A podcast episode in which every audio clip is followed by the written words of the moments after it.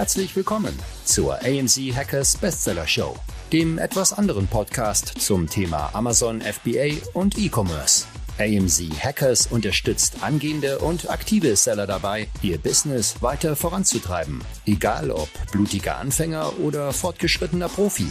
Für jeden ist etwas dabei.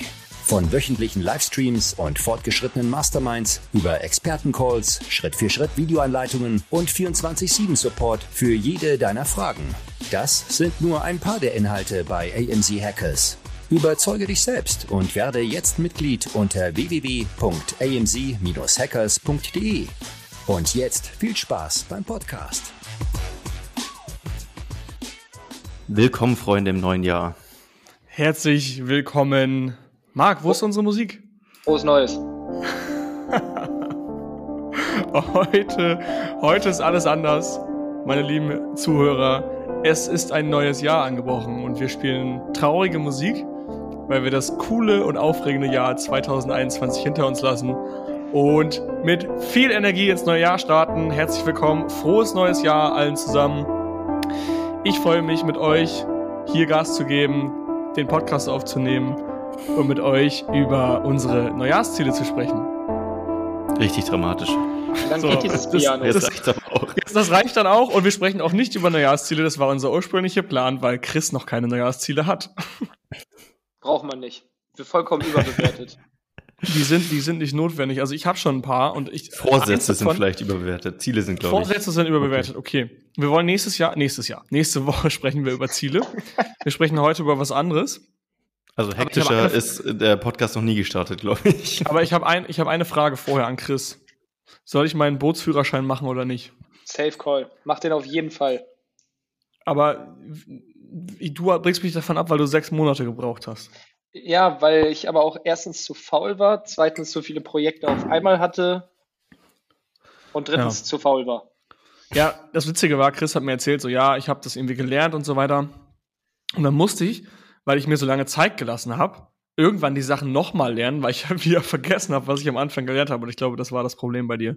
Ja, also ich wollte halt auch Spaß an der Sache haben. Ne? Ich wollte die Sachen verstehen und nicht einfach nur Bulimie lernen machen. Und bei ein paar Themen ja. musst du das am Ende mit irgendwelchen Honktönen von den Booten, also ob der jetzt viermal tutet oder fünfmal, ja. ähm, das musst du halt dann auswendig können oder irgendwelche Lichter. Was passiert bei fünfmal?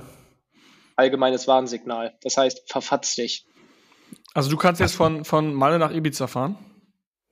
Naja, können und glauben es zu können, sind ja nochmal zwei Sachen. Ich habe es noch nicht gemacht. Aber das sind einfach so ein paar Sachen, die so ein bisschen vermeintliche Sicherheit geben. Die Sache ist, wenn du Boot fährst, ist es ja nicht so hektisch wie auf der Autobahn. Oder was heißt ja. Autobahn beim Autofahren? Überleg mal, du fährst zum ersten Mal in deinem Leben Auto, fährst direkt in den Kreisverkehr, zweispurig, musst irgendwo raus, kriegst einen Herzinfarkt. Wenn du mit dem Boot mhm. unterwegs bist, ja meistens, oh, da hinten am Horizont kommt auch ein anderer Verkehrsteilnehmer. Du hast ja gefühlt drei Minuten, du kannst ja fast noch nachschlagen, was du tun musst. Ja, okay, hast recht. Und im Zweifel kannst du dein Team fragen, was am, auf dem Boot auch noch am Start ist.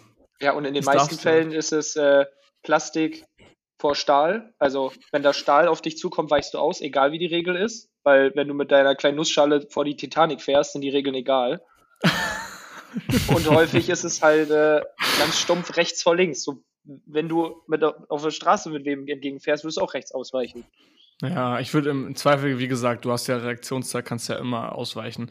Ja, ich habe mir so Gedanken gemacht. Ich meine, wir sprechen nächstes, nächste Woche darüber, aber ich habe halt überlegt, weil ich letztes Jahr um diese Zeit meinen Motorradführerschein gemacht habe und euch so lustige Stories erzählt habe von, von meiner Fahrstunde mit meinem Fahrlehrer, der mit seiner Affäre telefoniert hat, während ich Fahrstunden hatte. Ähm, ja, hoffe ich, dass ich dieses Jahr vielleicht auch wieder einen Führerschein machen kann. Und ich danke, was kommt nach Motorrad? Das Boot ist ja auch irgendwie logisch, liegt ganz nah beieinander. Durchaus. Äh, deswegen habe ich gedacht, mache ich Bootsführerschein. Aber ja, noch steht es nicht so richtig auf meiner Zielliste, aber wir sprechen nächste Woche erst drüber, deswegen machen wir das, äh, besprechen ein, wir das dann Ein Ziel Woche. kann ich tatsächlich nennen. Ich will dieses Jahr mit dem Boot von Bremen nach Hamburg. Und da ja, dann cool. anlegen, da eine Nacht verbringen oder zwei, weiß ich nicht, und dann mit dem Boot wieder komplett zurück. Das ist geil, ja. Wie lange braucht man dafür, da hoch? Boah, ohne Scheiß, ich habe keine Ahnung. Ich weiß gar nicht, ob man das an einem ja. Tag schaffen kann oder das noch länger dauert. Hm. Kommt halt wahrscheinlich vom, vom Gerät ab. Ne? Wenn du mit einem Speedboot fährst, bist du wahrscheinlich zwei Stunden da. Ja. Darfst du wahrscheinlich gar nicht, oder? Also der Doch, ich darf ich jetzt. Ja. Ich darf jetzt so groß. Gibt es nicht Geschwindigkeitsbegrenzungen? Nein, ich darf jetzt so groß und so schnell, wie ich will. Nee, wie du, aber ich, er, er mag meint die Verkehrsregeln. Ja, ich meine die Strecke. Auf offener See gibt es keine Geschwindigkeitsbegrenzung. Ja, du fährst ja nicht auf offener See, oder? Von Bremen nach Hamburg? Naja, ich fahre schon die Weser hoch und dann die Elbe rein. Also gewissermaßen ja. schon. Geil. Ich will mitmachen. Ja, dann mach Bootsführerschein. Das ist geil. Ja, ich mache einen Bootsführerschein. Ja, nee, ich kann auch mitfahren. Ich kann auch von dir fahren. fahren zusammen. Das darfst Problem du. ist, man darf ja da nicht. So du darfst selbst ja. deinen Sohn fahren lassen, der fünf ist, wenn du einen Führerschein hast. Ob das Sinn macht, ist wieder die andere Frage. Ach so, also wenn man den Führerschein hat, ist man einfach Captain. Dann darf jeder fahren, aber man ist Captain, hat die Verantwortung. Ja, ich kann aufs Boot gehen und sagen, du bist verantwortlich. Okay, also, aber du hast die Verantwortung. Du bist mein trotzdem. Stellvertreter. Du dürftest dann ja, fahren. Ja. Du darfst über 15 PS fahren, weil ich dabei bin.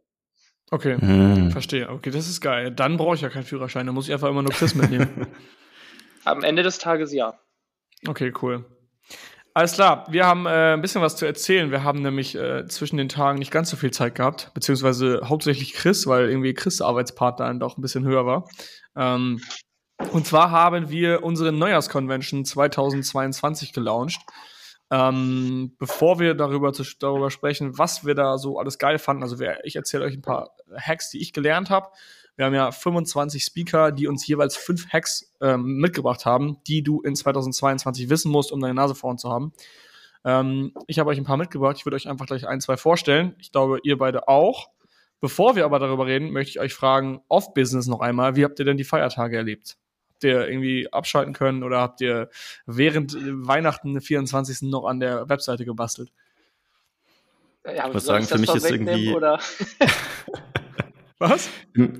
Die Frage war so provokativ an mich gerichtet. also mein ja. Plan war, alleine das Werbevideo, was wir produziert haben. Ich habe dem Cutter oder dem Editor gesagt, am 17. ist absolute Oberdeadline. Es war am 30. war es fertig, weil wir ungefähr 15 Drehungen gemacht haben, bis alles gestimmt hat. Ähm, ich habe am 31. hatten wir eingeladen bei uns, 19.30 sind die Gäste gekommen, 19.25 Uhr habe ich den Laptop zugemacht, weil Philipp mir noch einen kleinen Herzinfarkt beschert hat. Hat aber doch alles funktioniert. Und am 1.1. aufgestanden, direkt zurück ins Büro. Also abgeschaltet habe ich am 23. abends bis zum 25. Ach krass, ja, okay. Und ähm, was wollte ich jetzt sagen? Ich habe es vergessen. Ich habe einen Blackout. Marc, du wolltest was sagen, glaube ich. Ich weiß nicht warum, aber für mich sind die Feiertage immer mitunter die stressigste Zeit im Jahr. Einfach, weil man so viele Sachen abstimmen muss und dann zwischendrin natürlich nicht wie früher, als ich zum Beispiel noch im Konzern war, einfach, da war einfach für mich eine Woche vor Weihnachten bis eine Woche nach Neujahr einfach gar nichts, null, da wirklich nichts. Gut, da hatte ich auch meine eigenen Projekte nebenher, aber es ist schon was anderes, wenn man dann doch jetzt gerade im ersten ersten wie wir natürlich einen Launch vorbereitet.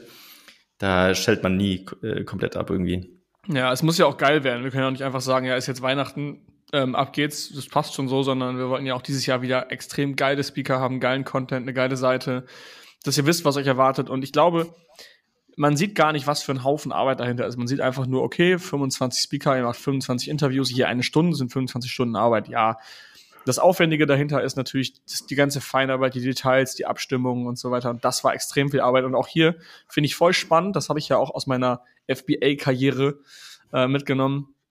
Egal wie sehr du planst und wie stark du daran glaubst, dass deine Ware an irgendeinem Tag da ist, es verzögert sich einfach in 90 Prozent der Fällen immer. Wir haben so einen geilen Projektplan aufgestellt. Wir haben im Oktober angefangen. Im Oktober, das ist ein ganzes Quartal, haben wir an der Convention gearbeitet und hatten eigentlich alles extrem geil durchgeplant, sodass wir am 20.12. den Stift fallen lassen kann, können und alles ready ist. Und letztendlich hat sich dann doch wieder alles verzögert und ähm, hat länger gedauert, sodass wir letztendlich alles hinbekommen haben, aber trotzdem wieder ein bisschen Stress hatten. Und wir hätten noch proaktiver sein können. Ich glaube, auch das hätte nicht dafür zugeführt, dass wir am 20. fertig gewesen wären. Ja, kommen halt auch Sachen dazu, die man einfach nicht einplanen kann. Zum Beispiel ich war ja dann irgendwie drei Wochen ausgenockt also krank, ja. mitunter auch während dem Meetup. Und das war echt die Zeit, wo ich alle Interviews eingeplant hatte. Das heißt, die haben ja. sich schon mal um drei Wochen komplett nach hinten verschoben.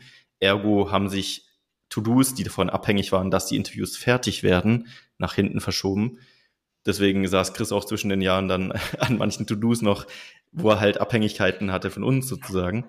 Ähm, mhm. Aber ja, es ja. macht ja auch keinen Sinn, die schon im Oktober aufzunehmen, weil dann ist der Content nicht aktuell. Das heißt, es gibt ja auch dieses kleine Zeitfenster, wo das passieren muss eigentlich.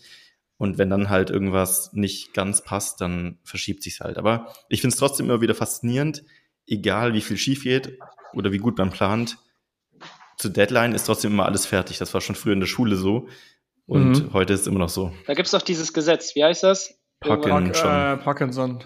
Parkinson, die Zeit, ja. die du hast, die wirst du brauchen. Ja, es dehnt sich aus. Zeit ist relativ und dehnt sich aus über, die, über den Zeitraum, den du ihr gibst für Aufgaben, also die du dir nimmst. Okay, bevor wir jetzt mal so in die Beispiel-Hacks reingehen, möchte ich euch ganz kurz nochmal erzählen. Also, es ist eine Neujahrskonvention, wir haben 25 Interviews aufgenommen, habe ich erzählt, jeweils fünf Hacks. Heißt also 5 mal 25 sind 125 direkt umsetzbare Hacks für 2022. Ähm, Ihr könnt das Ganze kaufen bis zum 14. Januar. Wir haben jetzt bis zum 7., glaube ich, Chris, ne? Haben wir den Early Bird. Also, ähm, wenn ihr das hört, haut rein. 100 Euro Nachlass im Early Bird. Ähm, genau, ihr habt ein Jahr Zugang. Das heißt, ihr könnt ein Jahr euch die Interviews reinziehen. Solltet das aber lieber im ersten Quartal schon machen, damit ihr, wie gesagt, auf dem neuesten Stand seid. Weil wir haben die Speaker gefragt. Wir haben Leute reingeholt, haben denen gesagt, hey, was muss ich 2022 ab jetzt auf dem Schirm haben? Was ändert sich? Was ist für dich wichtiger geworden? Wir haben Fotografen am Start gehabt, die sagen, okay, wie müssen Produktbilder aussehen? Wie ist, dann hatten wir jemand zum Thema ähm, Produktrecherche, ein Anwalt. Also ich kann mal ganz kurz durch die Speaker gehen so ein bisschen. Also äh, wir haben Remote-Teams mit drin, wie man die managt, wie man äh, einen Virtual Assistant sich dazu holt, wie man den Launch aktuell macht, wie man Steuern optimiert. Ähm, Brandbuilding auf Instagram immer relevanter in 2022. Dann haben wir auch eine Hero Story dabei von äh, 0 auf 7-stellige Umsätze in zwei Jahren. Wir haben zwei Hero Stories, glaube ich sogar, ne? Ja. Vincent und Simon haben wir auch noch am Start mit extrem guten Produkten. Dann haben wir Katrin Löhr, alles über Zertifikate, wie man seine Produkte compliant bekommt. Wir haben sogar Nachhaltigkeit mit am Start, also wie man seine Nachhaltigkeit im Unternehmen steigert. Ähm, das fängt an bei Marketing, also wie kann ich dafür Marketing machen, dass ich geil und nachhaltig bin, aber auch, wie kann ich es wirklich umsetzen, sage ich es jetzt mit Verpackung, Versand, Import und so weiter. Dann haben wir natürlich auch nicht zu vergessen das Thema Exit. Wie mache ich einen Kaufvertrag? Was? Wir hatten eine Anwältin extra für Exit-Kaufverträge dabei, bei der wir, mit der wir nur darüber sprechen, worum es geht in einem Kaufvertrag, wenn man seine Firma verkauft. Ich habe meine Geschichte erzählt zum, zum Exit, wie der ganze Ablauf war. Also irgendwie Produktrecherche, Launch, wir haben eigentlich alles dabei. Wir haben sogar ein Interview investieren im Aktienmarkt. Das ist ein bisschen off-topic, aber auch ist geil geworden. Das hast du gemacht, Chris, ne? Ja gut, aber das ist ja nochmal ein Nach-Exit, theoretisch. Du kannst früher anfangen, aber viele, die einen Exit machen, sitzen jetzt halt rum und fragen sich, hm, was nu? Ja, ja. Genau, äh, also das Ganze findet ihr auf www.amc-hackers.de slash Neujahrsconvention, also Neujahrsconvention. Zusammengeschrieben. Ähm, genau, da könnt ihr euch das Ganze anschauen. Early Bird. Wir haben äh, die Business Class für 399 Euro gerade. Heißt Business Class einfach, ihr bekommt alle Interviews. Es gibt davon auch eine abgespeckte Version. Kostet ein bisschen weniger, gibt es nur 20 Interviews. 18. Äh, 18, sorry. genau. Schaut es euch einfach mal an. Ähm, ja. Und wenn ihr in sagen, der Community seid, bekommt ihr sogar noch einen ganz kleinen Bonus-Rabatt. Ja. Einen ganz kleinen. Also den einfach mal reinschauen ja. in die Gruppe. Genau, weil wir auch die Frage bekommen haben, ist es auch für Profis? Ja, wie immer. Also wir sind bei Hackers so ein bisschen, wir sind ja nicht die, die euch hier die, die, die Schaufeln verkaufen zum Goldgraben. Also nicht die uh, How to Get Rich Online Quick, sondern uns ist wichtig, dass wir ähm, ähm, Anfängern und Profis helfen. Wir sind so positioniert, dass wir ähm, auch ein starkes Augenmerk legen auf Profis. Von daher haben wir alles dabei. Und ich glaube auch, wenn du dir als Anfänger trotzdem was zum Profi-Content reinziehst, wirst du übel gehypt werden, glaube ich. Also ich glaube, wie dem auch sei, man muss nicht alle Interviews schauen. Das ist das Wichtigste. Man kann sich die wichtigen rauspicken, die einem wichtig sind. Und ich würde sagen, lass uns mal einfach so zwei, drei Hacks nennen, die wir, äh, die wir gesammelt haben in den Convention-Interviews. Ich habe ein Beispiel mitgebracht, würde euch aber gerne mal den Ball rüberwerfen. Ich kann eigentlich den vorstellen, den ich äh, heute sowieso schon released habe, sozusagen auf YouTube.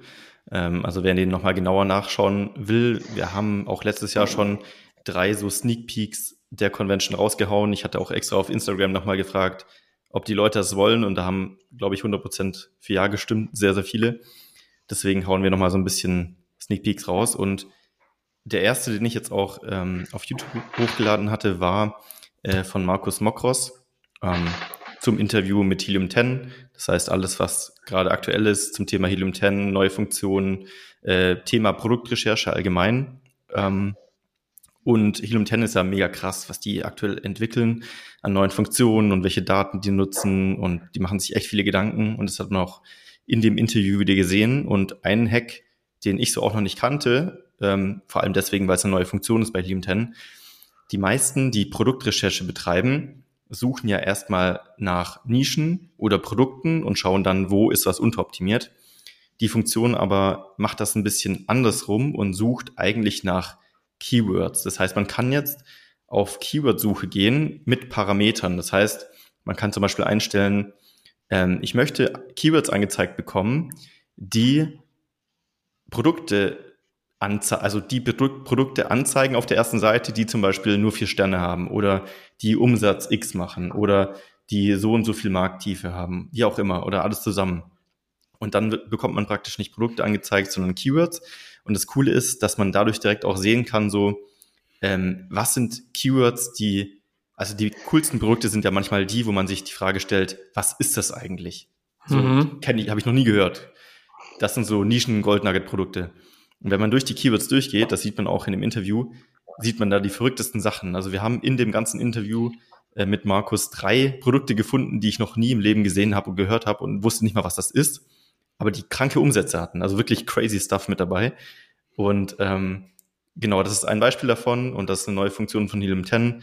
Äh, wenn ihr es genauer wissen wollt, wie es geht, jetzt, wie man sich da durchklickt und so weiter, äh, entweder auf YouTube schauen oder noch besser natürlich die Convention holen. Da ist alles da mit drin. Also alle Habt fünf ihr das live in der Convention gemacht? Also äh, mhm. Bildschirmscreen ja. und dann geil. Genau, wir, haben, wir, sind, wir, sind, live auf Produktrecherche gegangen ähm, und haben da die Filter eingestellt. Ich glaube, der Markus hatte es davor schon, schon mal gesucht irgendwie, aber äh, wir sind dann trotzdem auf noch andere Produkte gekommen, die auch verrückt waren und mhm. haben uns da ein bisschen umgeschaut und direkt so ein bisschen philosophiert, was man daraus bauen könnte. Ähm, und ich denke, das ist ein guter Einstieg jetzt für Neulinge, die nicht diese traditionellen alten Methoden nutzen wollen, sie einfach durchzuklicken und zu hoffen, dass man was findet, sondern wirklich datengetrieben Nischen findet, die heute auch noch Sinn machen können und auch die einfach neu entstehen. Amazon ist so schnelllebig, dass sich immer wieder neue Nischen und Märkte auftun zu Produkten, die einfach neu entstehen, so ein bisschen. Also hm ich kann es jetzt so schwer erklären, aber das seht ihr dann auf jeden Fall im Interview, äh, was ich damit meine, äh, was für Produktarten das sind. Und ja, das war sehr faszinierend. Also man merkt wirklich, dass die Tools hier einfach krass entwickelt sind mittlerweile. Ich weiß noch, 2015 oder Anfang 2016, als ich den ersten Kontakt hatte, so mit, mit Amazon, da habe ich mit meinen alten SEO-Google-Kenntnissen irgendwie durchgekämpft und da gab es einfach gar nichts an Tools. Das erste, was damals rauskam, war irgendwie Selex oder so, die mhm. so wenigstens die Umsätze mal darstellen konnten, aber das war es auch schon. Und das war nicht mal genau damals. ähm, ja, es ist, es ist krass, was sich einfach über die Zeit entwickelt hat. Und ich glaube, deswegen ist es auch so super wichtig, dass man am Zahn der Zeit bleibt und sich wirklich weiterbildet und solche Sachen nutzt wie die Convention, weil es ist halt nicht wie 2015, wo man alles als Überblick hat und es gibt einfach nicht mehr, sondern heutzutage gibt so viele Facetten, die man ausnutzen kann, um dann Vorsprung zu bekommen. Ich glaube, das Problem ist auch, wenn man jetzt zum Beispiel früh dran ist und es früher nutzt, hat man den Benefit davon, weil irgendwann ist es ja Status quo. Also wenn ja. du jetzt anfängst, diese ganzen technischen Voraussetzungen zu nehmen, die es jetzt gibt und früher nicht gab, da werden ja früher oder später alle drauf kommen. So, jetzt ist natürlich noch eine Paywall davor, indem man klar für die Convention bezahlen muss. Das ist logisch. Ähm, aber irgendwann im Laufe des Jahres oder im Laufe der nächsten zwei Jahre wird es vielleicht re relevant für alle. Also dann, dann weiß es jeder. Aber dann ist dieser Vorsprung ja eben schon, schon weg. Das Irgendwann ist, halt ist der, der Standard. Irgendwann ist der Standard. Ja. Genauso wie jeder inzwischen Text in den Bildern hat. Früher war das der Ultra-Hack, so du hast Text in den Bildern, du kannst den Leuten Benefits direkt mitgeben. Ja. So, da hatte keiner Text in den Bildern, das war so non plus ultra. Und heute ist es einfach der, der Standard. Da, also ja. Jemand, der keinen Text in den Bildern hat, sagt man, was, das ist ja komplett unteroptimiert, das ist ja von Verkaufen deswegen sagen wir auch, deswegen sagen wir bei der Convention auch Vorsprung. Also das ist ja dieser, dieses Stichwort, was wir benutzen, Vorsprung. Also die klar, die, die, die Hacks und Tricks werdet ihr vielleicht, wenn es Neuigkeiten gibt, werdet ihr im Laufe des Jahres erfahren. Das kann sein. Äh, aber halt eben nicht mit der Speed, die ihr jetzt habt. Und äh, ich glaube, das ist ein ganz geiler Kickoff ins neue Jahr auch, äh, um das mitzunehmen. Also da kann man direkt mal sein äh, Learning-Budget für draufgehen lassen. Allein für die Motivation. Überleg mal, Flippo, als wir, wir beiden waren zusammen, der Marc war nicht da bei Dirk Reut auf der Vertriebsoffensive. Ich meine, mhm. da waren jetzt, um ehrlich zu sein, keine neuen Sachen, die wir gelernt haben, aber das Umfeld, die Show, es nochmal zu hören, obwohl man es weiß, du gehst nach Hause mhm. und explodierst. Du hast einfach ja. Bock danach. Egal, ob du was Neues gelernt hast, du hast einfach Bock. Ja. Ich gehe da mal weiter zum Thema Produktbilder. Ich hatte den Martin Zügern im Interview, der ist selber Seller und auch äh, Fotograf slash Designer, also hat eine eigene Design Agency ähm, und hat so ein bisschen was über Produktbilder erklärt, wie du in 2022 dich mit deinen Bildern noch abheben kannst, weil Marc, wie du gerade gesagt hast, die Produktbilder sind inflationär. Was meine ich damit? Die werden immer, immer, immer, immer besser und irgendwie kann man da kaum noch was rausholen. Ähm, aber er hat so ein bisschen den Spieß umgedreht hat gesagt, okay, wie kann ich das denn performancemäßig noch weiter optimieren? Nicht, was jetzt das Foto, also man muss weg von dem Gedanken, das Foto muss noch schärfer, das, Produkt muss noch geiler dargestellt sein. Man muss hin zu dem Gedanken, wie schaffe ich eine Gallery Conversion? Also wie schaffe ich es, dem Kunden, wenn er die Bilder durchscrollt, äh, dazu zu bringen, zu kaufen. Und im anderen Augenblick, wie kriege ich es hin, ähm, dass der Kunde gar nicht erst auf Listing, aufs Listing klickt, wenn das Produkt gar nicht für mich relevant ist. Was meine ich damit? Ähm, Martin ist jemand, der versteht das ganze, die ganze Amazon-Welt. Er weiß als Designer oder als Fotograf, PPC wird pro Klick gezahlt. Heißt also, wenn jemand auf mein Titelbild draufklickt, weil er das Titelbild ansprechend findet, dann zahle ich, wenn es gesponsert ist. Ähm, und was er für einen coolen Hack rausgehauen hat, war dieser, die, der Hack, dass du im Titelbild mehr über dein Produkt aussagen musst, um unnötige Klicks zu reduzieren, um deine PPC-Kosten zu reduzieren. Einfaches Beispiel hat er genannt, ähm, du verkaufst eine Säge für Holz, also eine Holzsäge. Wenn jetzt Leute nach einer Holzsäge suchen, beziehungsweise nach einer Säge suchen, sie geben einfach nur Säge ein, dann wird deine Säge natürlich per PPC ausgespielt. Der Kunde sucht aber nach einer Säge für Holz.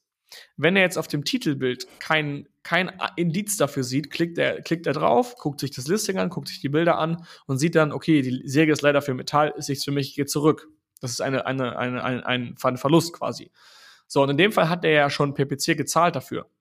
Was wäre jetzt einfach, wenn ich im Titelbild ähm, Hinweise einbaue, zum Beispiel Holz, dass die Leute, die eine Metallsäge suchen, gar nicht erst aufs Listing klicken und gar nicht erst PPC-Kosten äh, generieren. Und das fand ich extrem wertvoll, wo ich mir gedacht habe, ey, das ist saugeil, wenn du zum Beispiel Produkte hast, die für eine bestimmte Zielgruppe geeignet sind nur und nicht für andere. Zum Beispiel, es gibt ja die, die Apple Watch gibt's ja mit, ne, oder ein iPad. Ein iPad gibt's ja nur mit WLAN oder mit SIM-Karte. Dann wäre es doch geil, wenn es jetzt nicht eine Variante wäre, klar, in dem Fall kann man es umswitchen, wenn man auf dem Listing ist, aber dass du im Titelbild schon siehst, das ist das Produkt nur mit WLAN und das ist das Produkt mit SIM-Karte. Dass du gar nicht erst, wenn du die SIM-Karte brauchst, auf das iPad mit WLAN klickst. Und das war sein Ziel und das fand ich extrem wertvoll. Und ich glaube, so muss man auch in 2022 anfangen zu denken. Dass man weggeht von, ich muss das schönste iPad darstellen oder die schönste Säge, sondern ich muss versuchen, meine PPC-Kosten zu optimieren oder meine meine äh, äh, Conversion erhöhen, indem ich schlaue Texte und schlaue ähm, äh, ja, Conversion-Elemente einbaue in meine Bilder. Ja, mega smart. Also fand ich das sind halt geil. die Sachen, so früher war das vielleicht egal, weil da hattest du einfach die besten Bilder und hat jeder eh auf dich geklickt und du wurdest gekauft. Aber heute sind es halt tatsächlich kleine, feine Unterschiede, die in der Summe dann das Endergebnis produzieren. Ja. Also ja. da, ob ihr jetzt die Convention kauft oder nicht, versucht darauf mal zu achten. Einfach mal so ein bisschen zu schauen, okay, wie kriege ich es hin mit smarten Texten, smarten Vergleichen und, und, und auch solchen, solchen Klicksachen halt eben meine Produkte zu optimieren, weil ich glaube mittlerweile, das Level an Fotografen und Designern ist super hoch und die Bilder sehen alle geil aus. Also ob du jetzt, ob du jetzt 1500 oder 2000 Euro ausgibst, das macht vielleicht am Ende den Braten nicht mehr fett, weil dann davon nicht die Conversion abhängt, in meinen Augen, sondern eher von, von coolen Elementen, die man verwendet. Definitiv. Aber das ist immer so lustig. Äh, man denkt immer, Produktbilder, das ist so ein Thema, was soll ich da noch lernen? Aber es ändert sich jedes Jahr einfach der Standard. Und es gibt ja. immer wieder neue Sachen. Und Amazon ändert sich auch ständig. Das heißt, neue Funktionen ermöglichen neue Möglichkeiten. Und das haben, glaube ich, viele auch nicht auf dem Schirm dass man ab und zu ja. auch Bilder updaten muss, dass man die nicht einmal erstellt und dann für immer laufen lässt. Ja, oder wenn dein, wenn dein Titelbild immer ausgeblendet wird, weil du nicht 100% Amazon-konform bist, was machst du eigentlich dann? Also viele denken halt, sie müssen dann ähm, das Bild rausnehmen und ein ganz anderes reinpacken. Aber nee, da gibt es ein paar coole Sachen, die man machen kann, um halt eben das Produkt einfach wieder online zu stellen mit dem gleichen Titelbild. Ähm, man muss einfach nur wissen, wie es geht und deswegen ist es wichtig, dran zu bleiben bei solchen Sachen. Ja, mega. Jetzt darfst du, Crystal, tut mir leid. okay, ich versuche den Hack jetzt mal möglichst gut wiederzugeben, weil ich glaube, dass ich das nicht zu 100% kann. Aber im Endeffekt geht es darum, in dem Interview mit Moritz von Snox zum Thema Nachhaltigkeit. Die, das Erste, was man denkt, ist halt immer, okay, ich will nachhaltiger werden, das sind immer Kosten, immer. So, aber gleichzeitig ist Nachhaltigkeit ja auch ein Marketinginstrument und höhere Kosten können trotzdem einen noch besseren Return on Invest bringen. Das heißt, am Ende des Tages haben die höhere Kosten trotzdem mehr Gewinn gebracht. Und er hatte so ein geiles Beispiel gebracht bei den Socken von den Jungs, dass sie die Verpackung so hinbekommen haben, dass sie 100% plastikfrei war, die Socken so flach eingepackt sind, also berichtigt mich, wenn das nicht stimmt, ähm, und dadurch brauchte Amazon keine zusätzliche Umverpackung nochmal. Das heißt, es wurde wieder was gespart. Sie hatten geringere Verpackungsgebühren irgendwie bei Amazon. Mhm. Und haben dann auch noch das Climate Friendly Badge bekommen und haben nochmal so einen krassen Umsatzboost gemacht. Also gleichzeitig hat dieses Nachhaltigkeitsprojekt übelst mehr Umsatz, Deckungsbeitrag, Marge, alles gebracht. Also einfach, dass er mal so umgedreht hat. Man denkt immer nur an Kosten. Aber ja. es muss gar nicht sein. Es kann so effektiv sein, auch dass sie auf Bio-Baumwolle geswitcht haben. Klar ist das teurer. Trotzdem ist der Umsatz gestiegen und am Ende absolut war trotzdem mehr in der Tasche. Also ja, ich glaube so auch. die exakten Details kann, kann Moritz besser erklären. Hat er ja auch in der Convention. Aber so dieses, dieses Umdenken fand ich einfach genial, weil du kommst nicht drum rum. Die Leute, die es jetzt schon gemacht haben, sind Spitzenreiter. Die Leute, die es jetzt machen, machen es rechtzeitig. Die Leute, die jetzt nicht anfangen, sind irgendwann die, die als einzige nicht nachhaltig sind und haben ihren, ihren äh, Standpunkt am Markt verloren. Also das, darum geht es ja beim Zahn der Zeit zu bleiben.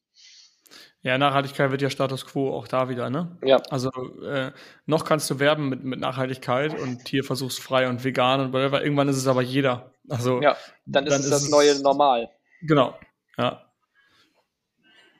Ja, finde ich schon geil. Ich, also ich hatte auch immer die Gedanken, dass das teuer ist. Also dass ich dann auf Marge verzichten muss, um irgendwelche coolen Sachen zu machen. Ähm, ist vielleicht auch Thema Brandbuilding, ne? Wenn du jetzt reine Cashflow-Produkte hast, vielleicht ist es dann nicht ganz so relevant. Ähm, wenn du aber so eine Brand bist wie Snox jetzt, die sehr stark auch im Rampenlicht stehen und eine coole Zielgruppe ansprechen und ich dann auch noch sagen kann, guten Gewissens geil, die, die äh, Socken sind auch noch nachhaltig und es ist ja climate friendly, dann wäre ich auch noch proud, die zu tragen. Und vor allen Dingen kann das der kleine Unterschied sein. Wenn ich zwei Sachen habe, die das gleiche kosten und die eine sind umweltfriendly, dann nehme ich die doch. Ich habe doch keine ja. Mehrkosten für mich, aber gleichzeitig fühle ich mich besser. Also das kann ja. Ach so, als Kunde meinst sein, du jetzt? Ja, genau, ja, ja, genau. Das kann die kleine Nuance sein, wie du sagst, naja, wenn die eh gleich sind, dann nehme ich lieber die Bio. Ja. Okay, ähm, ich habe jetzt noch ein paar, aber die kann ich nicht ganz so genau ausführen. Was ich interessant fand, war auch Thema ähm, Exit-Kaufvertrag. Ähm, da sind wir so ein paar Sachen durchgegangen. Ich weiß nicht, habt ihr schon mal einen richtigen Vertrag gelesen? Also nee, seid ihr, habt ihr die Verträge gelesen? Also, also wir sind mal. Jedenfalls keine 15 Seiten Verträge. Ja, also doch 15. schon Gründungsverträge und Darlehensverträge, ja, okay. aber kein Exit. Ja, Sowas. Okay. Nee, ganz ehrlich, Jungs, habt ihr euch wirklich jede Klausel durchgelesen im Gründungsvertrag? Ja. Okay, gut. Weil ich Dann, innerhalb von 14 Tagen drei GmbHs gegründet habe. Ich konnte den irgendwann auswendig. Ja, gut, aber Standardklauseln, irgendwie, die, die liest man einmal und dann auch nie wieder, ist auch die Frage. Nee, aber ähm, 15 Seiten ist ja nichts. Also so ein Exit-Kaufvertrag hat er vielleicht, je nach Größe, hat er vielleicht 40 Seiten so. Und die muss man alle lesen. Und man muss irgendwie so langsam dieses Juristendeutsch und diese Mechanismen hinter verstehen. Also man spricht immer von Mechanismen. Wenn X, dann Y. Ähm, was passiert, wenn, also wenn X, dann Y. Was passiert, wenn Y nicht funktioniert? Dann wiederum Z. Und wann trifft sowas ein? Was muss gegeben sein? Was für Bedingungen und so weiter? Und da einmal dieses, diese Mechanik im Kaufvertrag zu verstehen, fand ich super spannend ich meine, ich selber kenne es aus meinem Exit, aber ich habe selber in dem Moment, in dem mein Exit war, dachte ich mir so, boah, ich fände geil, wenn mir mal jemand erklärt, wie überhaupt dieser Kaufvertrag aufgebaut ist, worauf ich achten muss als Seller. Und da sind wir dann äh, ziemlich geil durchgegangen in dem Interview, ähm, weil ich mir einfach, wie gesagt, intrinsisch gewünscht hätte bei meinem Exit, ich hätte mir so ein so ein, so, ein, so ein Interview gerne mal angeschaut, um zu verstehen, worauf lasse ich mich ein, wie funktionieren die Verhandlungsrunden, wie, ähm, wie passe ich den Vertrag an, wann wird abgerechnet, wann gehe ich zum Notar, ähm, wie viele Änderungsschleifen gibt es in der Regel, was kann ich überhaupt verhandeln, äh, wer verhandelt, verhandelt mein Anwalt oder ich. Das sind alles so Sachen, die wir besprochen haben. Ähm, worauf ich aber eigentlich jetzt hinaus, wollte, war dieses Anwaltsdeutsch. Der Unterschied zwischen fahrlässig und grob fahrlässig. Das einfach mal zu wissen, finde ich super interessant. Oder ähm, was auch oft im Kaufvertrag steht, ist, es war mir positiv bekannt. Was heißt positiv bekannt? Ähm, die Frau Nautsch hat das so ein bisschen erklärt mit einer Handyhülle. Wenn mein Handy jetzt, ähm, wenn mein Handy jetzt unter der Hülle versteckt ist, ich halte gerade mein Handy in die Kamera, die Jungs sehen das, äh, und ich, ich könnte ja jetzt wissen, welche Farbe mein Handy hätte. Jetzt ist so ein bisschen die Frage, bin ich auch in der Lage, diese iPhone-Hülle abzumachen? Also wenn ich sie abmachen könnte, hätte ich ja wissen können, das iPhone darunter ist schwarz. Wenn Chris zum Beispiel jetzt behauptet, das iPhone ist rot, ähm, und ich könnte ja einfach die Hülle abnehmen und nachschauen. Ganz einfacher Vergleich. Oder ich kriege einen Brief und ich öffne den Brief einfach nicht. Das ist grob fahrlässig. Ähm, und darüber haben wir so ein bisschen gesprochen. Also inwiefern kann ich in meiner Macht stehende Sachen machen, um mich aus der Haftung auszuschließen? Das ist sehr, sehr schwer zu erklären. Wie gesagt, schaut, schaut euch am besten das Interview an. Aber das fand ich einfach extrem spannend, positiv bekannt. Und wenn ich etwas schon mal gehört habe, weiß ich es dann. Was ist, wenn ich Sachen vergesse und alles sowas. Also man will sich ja auf jeden Fall safe absichern. Ich drehe mich im Kreis, aber das war ein richtig geiles Interview, was ich hätte gerne geschaut vor meinem Exit. Es ist so krank, du hast gerade eine Sache gesagt und überleg mal, davon haben wir 125. Mhm. Das ist einfach so unfassbar viel. Ja. Das ist wie so eine neue ja. Welt eigentlich, so diese ähm, Exit-Geschichte. Und also man will ja nie jemanden unterstellen, dass manche Verträge irgendwie absichtlich zum Nachteil von, von den äh, Verkäufern gestaltet werden. Aber ich glaube, oft kann es schon so sein, dass man da aufpassen muss. Also ich habe schon ein paar Mal jetzt auch gehört, Klar. dass die Verträge so oft geändert wurden, weil die am Anfang gesagt haben, ey, sowas unterzeichne ich nicht, das ist ja, äh, da, ja. Aber ist also ja auch absurd. normal. Wir sind ja auch Geschäftsleute. Wenn ich jetzt ein, ich will jetzt einen Deal machen und ich, es geht ja immer darum, wer, wer macht den ersten Entwurf des Kaufvertrags? Und das ist halt der Käufer. Und dann ist doch klar, um die Verhandlungsmasse zu stärken, lege ich den Kaufvertrag zu meinen Gunsten aus. Mm, Wenn ich okay, von euch was ja. will, schreibe ich den Kaufvertrag zu meinen Gunsten und werfe ihn euch rüber. Mir ist bewusst, dass ihr das nachverhandelt, aber trotzdem liegt der Anker ganz, ganz, ganz, ganz weit bei mir. Und dann fangt, versucht ihr ihn mit einer Leine und eurem Anwalt zu euch zu ziehen. Aber trotzdem liegt er erstmal, wenn ich ihn in der Mitte legen würde, wäre er voll dumm, weil dann würdet ihr anfangen zu verhandeln und ich sag, ich sag dann, nee, ich kann nicht verhandeln, weil ich habe schon alles auf Fairness gemacht. Dann sagt mhm. ihr auch, ihr willst mich verarschen. Deswegen ähm, legen die Käufer natürlich auch den Vertrag so hin, dass noch Verhandlungsmasse da ist. Und dann reden wir im, im, im, Interview reden wir auch drüber, okay, was kann man verhandeln? Was sind Sachen, die sind Normalität? Also Haftungshöhe, Haftungsdauer. Was ist da normal? Was darf man verlangen? Ähm, und was ist vielleicht zu viel verlangt? Weil zum Beispiel manche Käufer verlangen drei Jahre Haftung zu 100 Prozent. Das ist Bullshit. Also die, die schreiben das in den Vertrag, drei Jahre 100 Prozent. Und es gibt vielleicht jemanden, der leistet sich keinen guten Anwalt und der sagt dann, ja, ist klar, drei Jahre 100 Prozent bin ich am Start. Aber ein guter Anwalt weiß halt eben, nee, du kriegst drei Jahre 100 Prozent auch mal eben runter auf, auf 18 Monate und 50 Prozent oder 30 Prozent. Und wie man das eben macht und warum man das machen sollte, das hat sie erklärt. Dass man diese vorgefertigten, bewusst eingefügten Verhandlungsmasse äh, genau. praktisch erkennt überhaupt. Ja, ja, verstehe. Und wie ist, mein, wie, ist mein, wie ist meine Verhandlung? Wie gehe ich in eine Verhandlung? Ich kann immer über zwei Sachen verhandeln. Entweder oder. Wenn ich Haftungshöhe, Haftungsdauer habe und ich möchte zum Beispiel beides zu meinen Gunsten optimiert haben, dann gehe ich natürlich hin und mache erstmal einen Gegenvorschlag. Beides besser. Also sagen wir mal drei Jahre, drei, drei Jahre 100 Prozent. Dann ist mein Gegenvorschlag 18 Monate 30 Prozent. Und dann sagt der Käufer, ja, nee, komm da, das können wir ja nicht machen. Dann sagst du, okay, alles klar, entweder oder, suchst dir aus. Also du sagst ja mhm. immer, deswegen ist es immer geil, wenn du verhandelst, immer zwei Optionen zu verbessern, um dann, wenn die Gegenseite widerspricht, zu sagen, okay, dann aber wenigstens die eine. Also mhm. beides willst du mir ja nicht wieder rausnehmen. Das ist wie das so, ist, möchtest du nur einen Kuchen oder auch einen Espresso? ja, ja, genau. Ich nehme nur, nur den Espresso, danke. Ja, Espresso, Espresso reicht, ja, genau. Und das ist auch, auch bei Gehaltsverhandlungen, glaube ich, ganz geil. Wenn Leute mal versuchen, ich hoffe, das hört natürlich jetzt keiner aus unserem Team hier, aber wenn man mal Gehälter äh, verhandeln will, kann man ja theoretisch auch ähm, sagen, okay, entweder oder. Ich möchte, ich möchte ähm, entweder mehr Urlaubstage, wobei das will bei uns keiner, das wissen wir, oder mehr Gehalt oder was auch immer. Also ja, und das gibt's bei uns nicht. Urlaub, nee. Also ja, Urlaub ist, gibt's Urlaub gibt's zwischen Weihnachten und Neujahr und da haben wir genug zu tun mit der Convention, also gibt's keinen Urlaub. ich meinte zum Gehalt, weil du gesagt hast, entweder Urlaub, aber das will keiner, so. oder halt Gehalt, aber das gibt's halt nicht. Also nee, das, ja, das sind alles, alles Praktikanten. Wir haben ja auch kein Geld, weil wir zu günstig sind. Ja, okay. Also das war mein, meine, waren meine beiden Highlights. Ähm, einen ja. kann ich noch raushauen, das ist vielleicht so ein übergreifendes Thema, vielleicht sogar.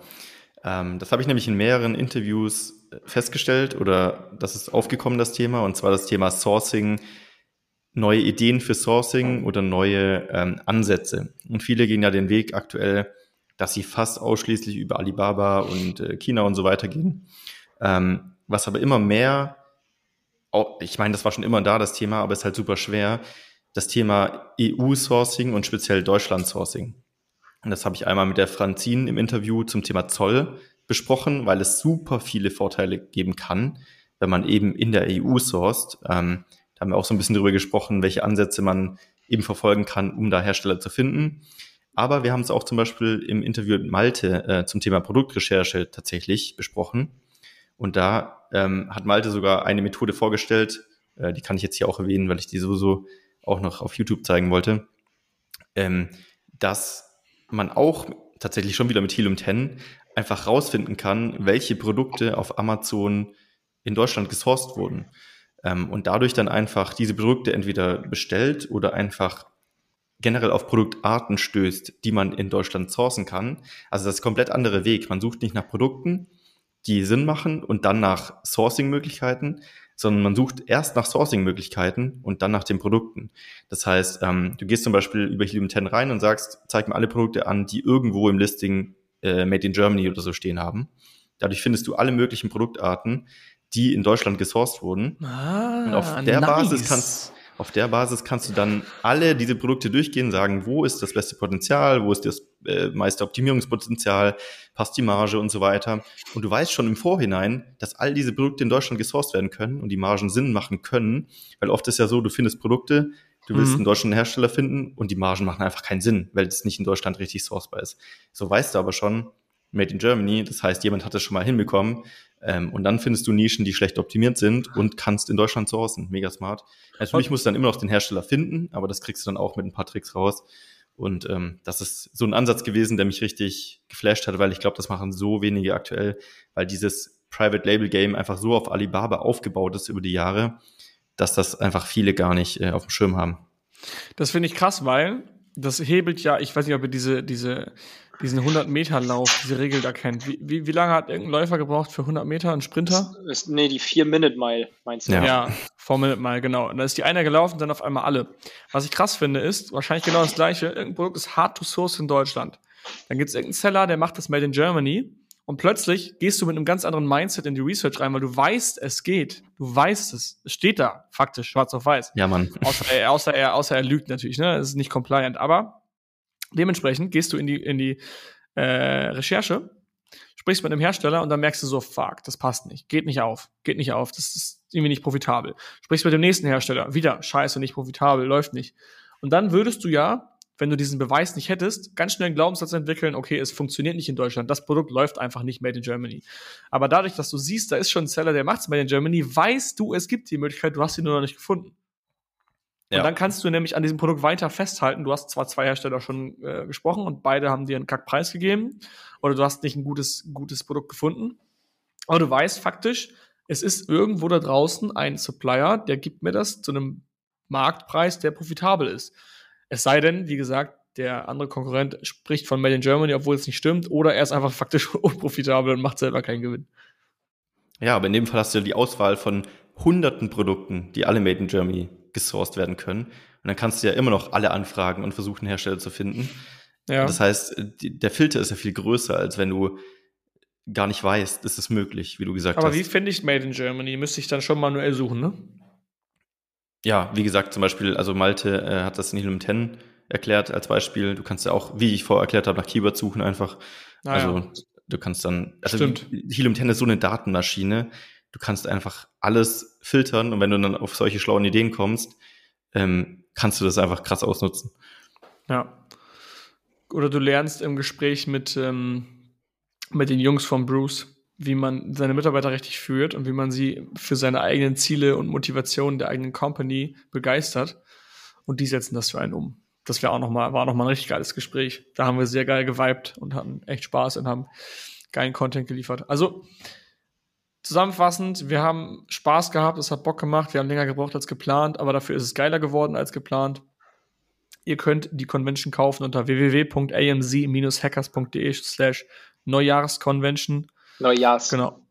Neujahrs mit S. Neujahrsconvention. Convention mit C zusammengeschrieben. Ansonsten findet ihr das aber auch einfach, wenn ihr äh, es bei Google eingibt, weil wir haben auch Suchanzeigen. Sowas haben wir auch. Ja, ja, genau. Bis zum siebten noch zum Early Bird Preis und dann immer noch spritbillig, also schlag zu. Wir starten ins neue Jahr. Nächste Woche reden wir über, über, über Ziele. Da bin ich mal gespannt. Ähm, ob es nur beim Bootsführerschein bleibt oder ob ich dieses Jahr noch was anderes mache, das werdet ihr nächste Woche erfahren. Marc, hast du denn deine Ziele schon fertig? Ja. Ja, ich habe das ganze Konstrukt äh, zusammengeschustert. Ich Marc auch. hat sich das ich Konstrukt extra tätowieren lassen. Ja, das kann ich dann nächste Woche vorstellen. Du musst dir mal jedes Jahr eins deiner Hauptziele tätowieren lassen, dann hast du irgendwann den ganzen Rücken voll. Ja, ich finde das cool Oder, oder wenn du es nicht ähm, erreichst. Wenn du es nicht erreichst, musst du es dir tätowieren lassen. Junge, das ist richtig Social, Social Commitment. Hast das auf dem Unterarm Ziele und dann fragt natürlich auch jeder, wie liefen das? Ja. ja. Okay, wir machen das so. Wenn wir wir setzen uns ein Ziel für AMC Hackers und wenn wir das nicht erreichen, müssen wir uns den Hacker äh, tätowieren lassen. Ja, das sehe ich schon, dass wir das sowieso mal bei, an irgendeinem Abend machen. Und wir drei das so, lass mal das Ziel nicht erreichen, ich habe Bock auf den Hacker. Und lass das, das Ziel dann hinterher trotzdem erreichen. Ja, oder so. Ja, gut, wir erreichen es und dann machen wir ihn trotzdem drauf. Alright. Dann ein frohes neues Jahr allen. Viel Gesundheit, viel Spaß, viel Umsatz. Viel Spaß bei der Umsetzung. Ähm, bleibt dran, Schaut rein bei uns und wir hören uns gerne nächste Woche. Wenn ihr Ideen habt, worüber wir sprechen sollen, schreibt uns gerne. Welche E-Mail-Adresse haben wir eigentlich für den Podcast, Marc? Haben wir info-ad oder Einfach info at amchackers.de. Oder Support. Ja, info at amz-hackers.de und dann einfach mal schreiben, wenn ihr euch was wünscht. Oder wenn ihr auch gerne zu Gast hier reden möchtet. Wir lassen auch gerne Gäste rein. Dann äh, schreibt uns einfach.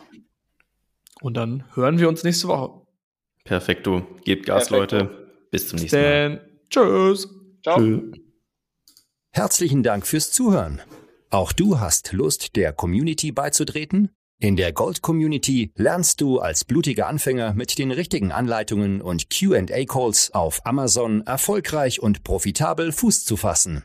Verkaufst du jedoch schon erfolgreich auf Amazon, kannst du dich in der Platin Mastermind perfekt mit Gleichgesinnten austauschen und dich über fortgeschrittene Themen wie Automatisierung und Skalierung unterhalten.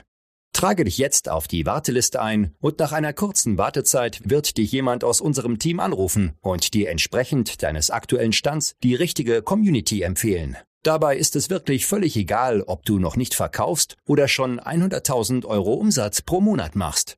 Also, worauf wartest du noch? www.amc-hackers.de